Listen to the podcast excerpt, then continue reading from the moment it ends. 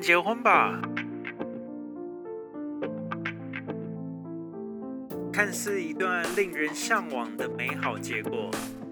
但你知道要结婚前你们会遇到多少的事情吗？有多少烦人的事情需要你们来处理吗？就让我们带着轻松但是却浪漫的氛围来聊聊我们结婚吧。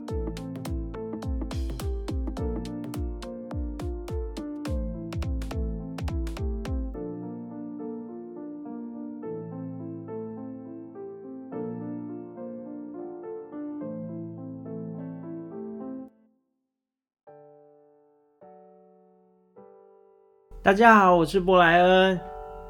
呃，继上一集跟大家聊到所谓的婚宴的场地，那婚宴的场地上一集我们有聊到了所谓有饭店、有餐厅，也有所谓的婚宴会馆。那在这一集呢，呃，就会再跟大家来细聊一下关于饭店场地的一个挑选，要需要怎么注意的一个地方。那在我们开始之前呢，其实要先感谢大家对于第一集的一些建议。那其实呃，陆续都会做修正。那也谢谢大家的支持。那我们就来开始我们今天的一个话题吧，就是来讲一讲所谓。呃，如何去挑选一个完美的饭店的场地？好的，那再来说饭店的场地，也许呢，可能大家第一个反应就会觉得说，它的价位会是跟我们上一集三个场地来讲，的确是稍微比较高的。那的确，它是真的比较高一点点的，但是呢，呃，虽然它价值高，那当然它是有它额外的一些其中附加价值，我们待会也许都会来跟大家稍微稍微讲解一下。好的，那我们觉得所谓饭店完美的一个场地，值得而且值得你需要注意的一些地方呢，我们就分作几点来跟大家简单的分析一下。既然如果说你已经挑选了我想要在饭店里面结婚，那饭店里面呢，当然我觉得你一走进去的那个气势、那个气场很重要。那个气势呢，你一进去，可能它不外乎，也许就是一个很挑高的大厅。或者呢，就是一个很漂亮、有很漂亮的精致艺术品，或者是一个很大的喷水池，或者是呃很精致的一些装置，让大家走进去这一个地方就觉得说，哇，我今天来参加的一个婚宴是一个很不一样的地方，因为这个在所谓的。婚宴会馆或者是餐厅都是比较难去做到的，所以对于我来讲，气派的一个大厅，这个是一个我觉得很基本配备。如果说你想要让你选择在饭店里面让它变得更完美，我觉得这个是一个第一个大家可以呃可以感受到的一个地方。那再来呢，高级感。在饭店里面呢，其实就像我们上次呃上一集里面有提到说，台北市的饭店，或者就是说您是在外县市的话，其实饭店有太多了，等级也有太多了。那你既然要选择在饭店里面结婚好了，在我们所谓的饭店里面结婚，当然我会建议说，您如果可以的话。呃，先以比较好的一个饭店，那它一走进去，里面的高级感就会呈现出来了。那所谓什么叫做高级感呢？除了我刚刚讲的那些气派的大厅或完美的装饰品之外，其实高级感不外乎还有它所谓的品牌，或者不外乎它所在的一个位置。不外乎是它所谓的一个外观上的一个建筑，这些都是可以呈现出一个所谓高级感的一个地方。那再来一，这是在从外观走进去，那你慢慢的走到宴会厅的时候呢，你在宴会厅里面怎么去感受到所谓的一个高级感呢？第一个，你可能就是要从它的一个建筑。的一个材料来挑选，甚至说它的一个装饰，或者就是说它的一个所谓的一个呃天花板的水晶吊灯，或者是各种灯饰不同的一个做法，这些都是可以呈现出所谓的一个高级感的一个感觉。那这当然高级感，我觉得每个人见仁见智，但是我觉得只要你。自己觉得我走进去了这一家饭店里面，除了走进去刚刚讲的大厅很气派，或者是很很漂亮、很有质感之外，再来你走到你未来要结婚的地方，走进去觉得，嗯，这个感觉就是够高级。那它够高级，就会从很多地方，像刚刚提到的所有的一个些点，甚至连地毯都可以让你觉得这个地方高不高级。所以呢，这个是一个。呃，我觉得很重要的地方，那高级感，我觉得，呃，小小可以跟大家提示一下，对我来讲，味道也很重要。大家可能会想说，味道跟结婚有什么关系？因为其实你走进去，呃，一些饭店里面，当然有些饭店有特殊自己的味道，那有些饭店虽然没有它的味道，可是我觉得，当你来看到你的婚宴的一个场地，因为它的场地。如果维持的够好，它其实是应该是没有味道的，而不是有时候就是一闻走进去，它可能常办宴会，它的所谓的一个人家可能会讲的菜味很重。那当然，在这个这这个在饭店里面不会这么常发生，但是还是有发生过的，所以我会觉得这些都是所谓的一个高级感的一个。感觉，所以第二个一个小诀窍就是让大家知道说，除了大厅之外，再就是你要整体的一个感觉上的一个高级的一个效果。好，那再来呢，这是刚刚提到的一个高级感。那我们再来来讨论一下，就是说，呃，关于饭店的场地好了，这个可能跟婚宴会馆多少也有一点相关联，就是其实。整个饭店也有可能是从呃一楼以上的建筑，或者甚至它有地下一楼、地下二楼、地下三楼。那这个在中国大陆，其实内地里面它其实呃非常非常的介意，所以其实很多在大陆叫酒店，他们很久以前盖好的一个酒店，其实。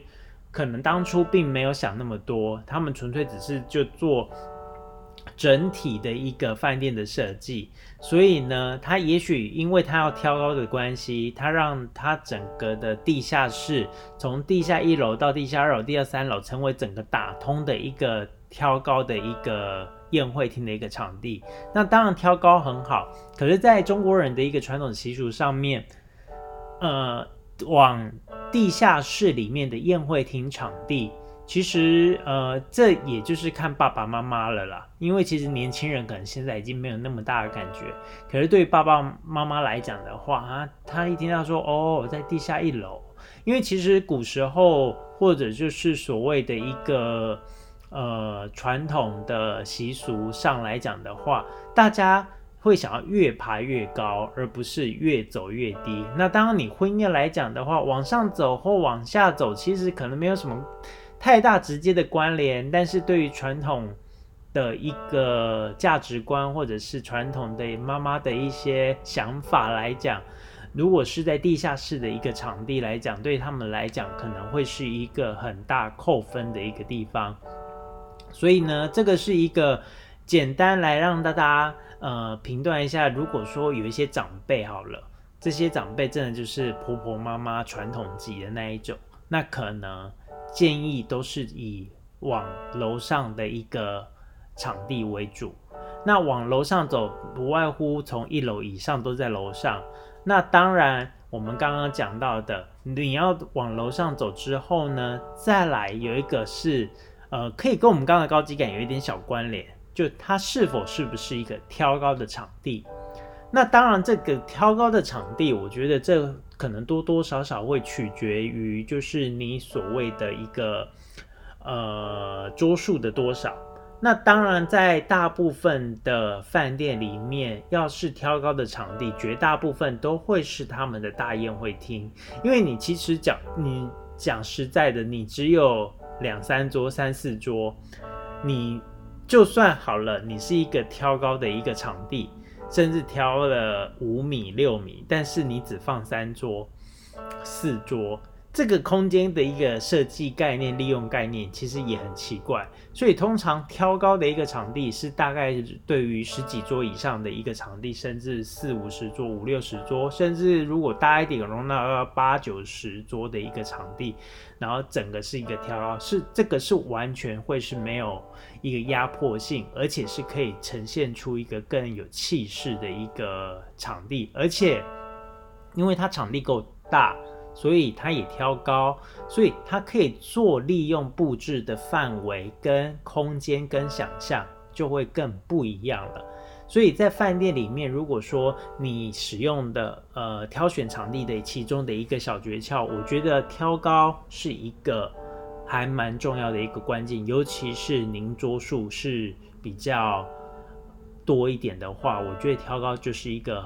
该注意的一个地方。那既然讲到挑高，其实呢，会常常会令人家也会，我相信也有有一些结过婚的朋友就有一些经验，挑高进去，但是正前方看到就是一根很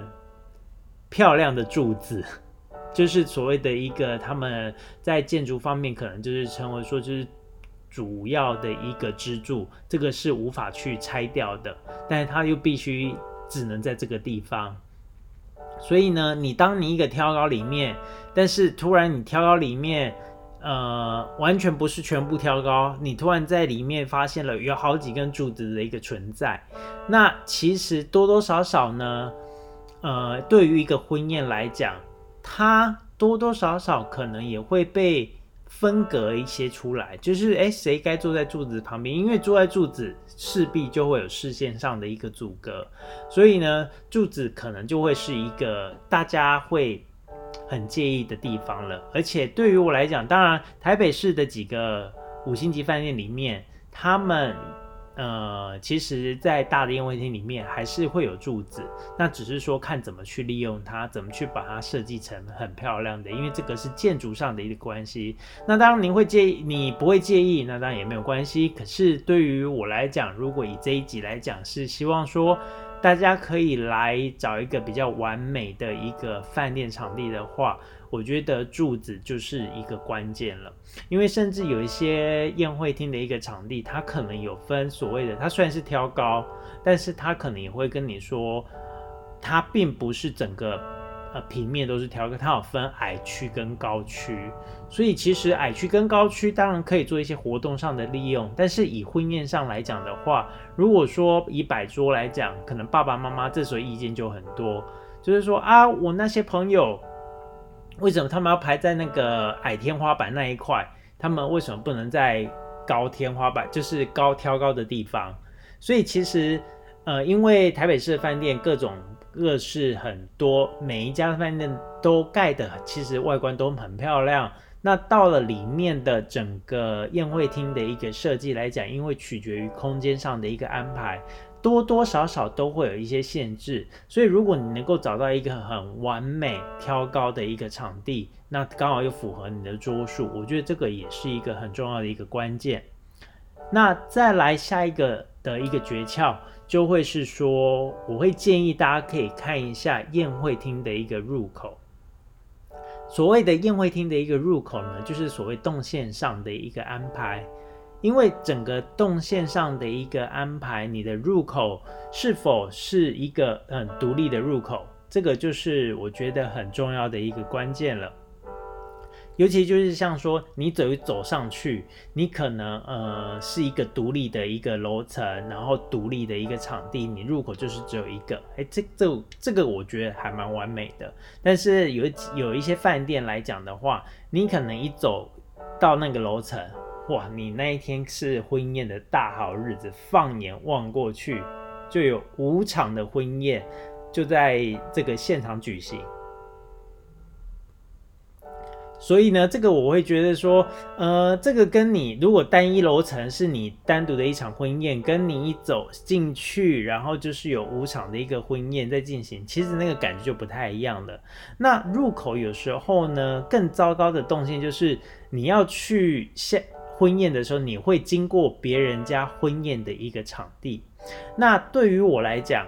宾客可能也许还可以还好。可是，如果以婚宴来讲的话，我不知道哎。如果是我是新人，我是新郎官或者是新娘子，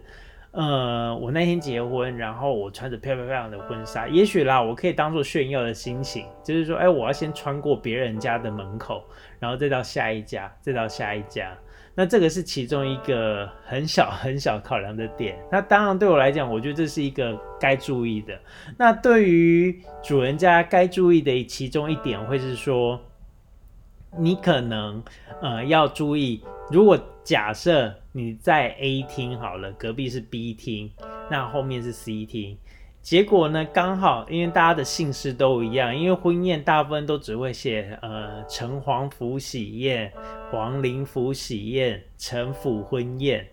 那姓陈的这么多，好，如果好死不死那一天来讲，A 厅城府喜宴。B 厅城隍府喜宴，那你突然突然想，哎，那新娘子姓什么？我只认识男方，那到底姓什么？这时候你就要很注意去找她的那个婚纱照，不然你有可能真的会走错厅，这是有发生过的。所以其实。入口它是不是独立？然后动线安排的是不是很顺畅？是不是很流动？当天的一个呃饭店的指示牌是否真的很清楚？这个都是我觉得取决在一个完美场地的一个该注意的地方。所以这个是另外一个诀窍。那下一个呢？呃，就是我们常常会讲到的，在上一集有提到说，现在其实很多的。婚宴会馆，它其实已经是，呃，设备基本上用的有时候都快要比饭店等级还好了。因为其实，在饭店的等级，它不外乎就像我讲的，一分钱一分货。你可能从它的建材，甚至从它的一个呃地毯上的设计，然后就像我们上一集有。提到的整个的桌子的使用啊，桌巾啊，椅套啊，餐具这些，那当然在整个会场的影音设备，呃，以饭店等级来讲的话，其实如果当然现在一个时代的一个趋势，所谓有 LED 的屏幕跟所谓的一个 LCD，就是投影机的一个。呃，使用的荧幕来讲的话，其实如果这家饭店本身就配备有所谓的 LED，那它的 LED 又是内建或者又是呃使用的一个流明度是很好的流明度的话，那当然其实可以帮你的婚宴是很加分的。那目前台北市来来讲的话，LED 的饭店目前是比较少的。那据我所知。呃，以婚宴来讲，可能他们有赠送，但不至，我不太能够确定价格会落在多少。那如果说你真的对于影音上的一个很重要的需求，有 LED 荧幕当然是加分的。那当然，如果你没有 LED 荧幕，你在左右两旁，或者是只要宾客做得到的一个动线，可以看到投影机的投影荧幕，这时候你有注意到它的流明度是好的，这个其实已经是完全。全是足够的，因为其实有没有影音设备这一块，这个其实有一点是取决在你流程上的一个安排，并不是一个对我来讲完全百分之百必要的一个设备之一。但是呢，音响设备其实我就还蛮在意的了，因为其实呃，讲到音响设备，其实因为我对声音很敏感，那其实对声音很敏感的话，你只要一结婚进行曲一放下去。你如果一听到那个喇叭的一个呃使用的低频啊，或者是高频，或者是这这些可能有些人听不出来，可是其实，在饭店我觉得倒不用太担心，只要在所谓的五星级饭店里面来讲的话，音响设备大部分了，我不能跟您保证说百分之百都是好的，但是大部分来讲，它其实都是一个。呃，你不用太担心，那音响设备都会是让你听起来是很舒服，而且很有气势、很有气派的一个的设备。所以这个是影音的一个设备，包含荧幕或者是音响。所以以上大概是我们整理出来当这呃六点的一个呃，应该是七点的一个小诀窍，然后来让大家可以注意一下，说完美的一个。呃，宴会厅的场地，饭店的宴会厅的场地，该具备有哪些设备？那其他的相对的一个附加价值来讲的话，你可能可以注意说，毕竟我在饭店了。上上呃上一集我们有提到说，在饭店里面。有所谓的就是住宿的这一块，它本身就有配备客房了嘛。那其实配备客房，这当然是它的优点。那以现在我们回到纯粹是场地来做一些比较或者是挑选的话，可能你可以来注意它的其他的附加价值，就是你在饭店里面是不是有所谓的一个户外的一个场地。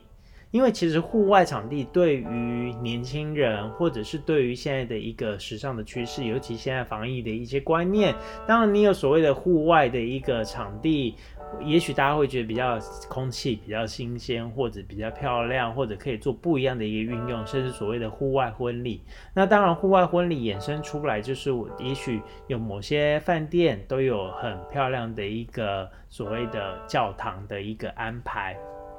所以这个就是一个其他的附加价值，因为其实这个就牵扯到流程需要。有些人会觉得说，哦，这个教堂我用不到，所以但是如果说有其他这些附附加的价值可以做使用的话，这个其实也可以列入在你的一个参考范围之内。那另外呢，譬如说它的一个整个饭店的造景，因为其实你当天跟这个跟国外的习俗可能是有一点颠倒过来的，因为以中国习俗或者是呃。台湾的一些习俗来讲，大家习惯拍婚纱照嘛。那其实拍婚纱照反而，因为我在大陆待了两年，反而我在大陆有看到婚纱照，可是反而觉得好像台湾更更盛行所谓的是先拍婚纱照这一块。那拍婚纱照，大家就可以就是事先就先找好很多漂亮的场地、漂亮的地点去做拍照的一个动作。但是呢，其实你最主要的那一套婚纱，你可能在拍婚纱照的时候没有机会穿到，你只有在结婚当天才能穿到，所以你就是只有在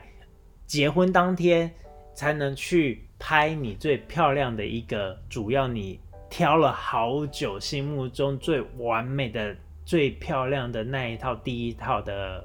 呃礼服白纱。然后呢，其实如果说你挑的一个漂亮的、完美的宴饭店宴会厅的一个场地。然后你有很多很好看的装饰，或者是它本身的造景，或者是它本身，呃，有一个气派的大厅，或者甚至说有一个户外的一个泳池，或者是户外的一个漂亮的草地，甚至像台北有饭店有很高空的游泳池，其实可以在这些不同地方、不同地点。去拍所谓的一个白纱的一个婚纱照，我觉得这个就是一个很非常让人家觉得很羡慕的一个附加价值了。所以呢，对于我来讲，以整个饭店，呃，要挑选几个，呃，挑选几个让你觉得说你很在意的点。然后来决定说，我是不是喜欢这家饭店，我是不是要来用这家饭店当做是我最后的一个婚宴的一个场地？我觉得场这几个要点可以让大家可以来做一些参考，做一些呃有一些想法可以去放在心里面，然后未来或者甚至说，因为我刚好有朋友跟我说。哎，可惜我结完婚了，不然我我我没办法做你这些事情。但是我觉得也不错，至少都可以听看看。那这大概就是我们呃这一集的内容。那谢谢大家的收听，那我们就期待下一集喽。谢谢，拜拜。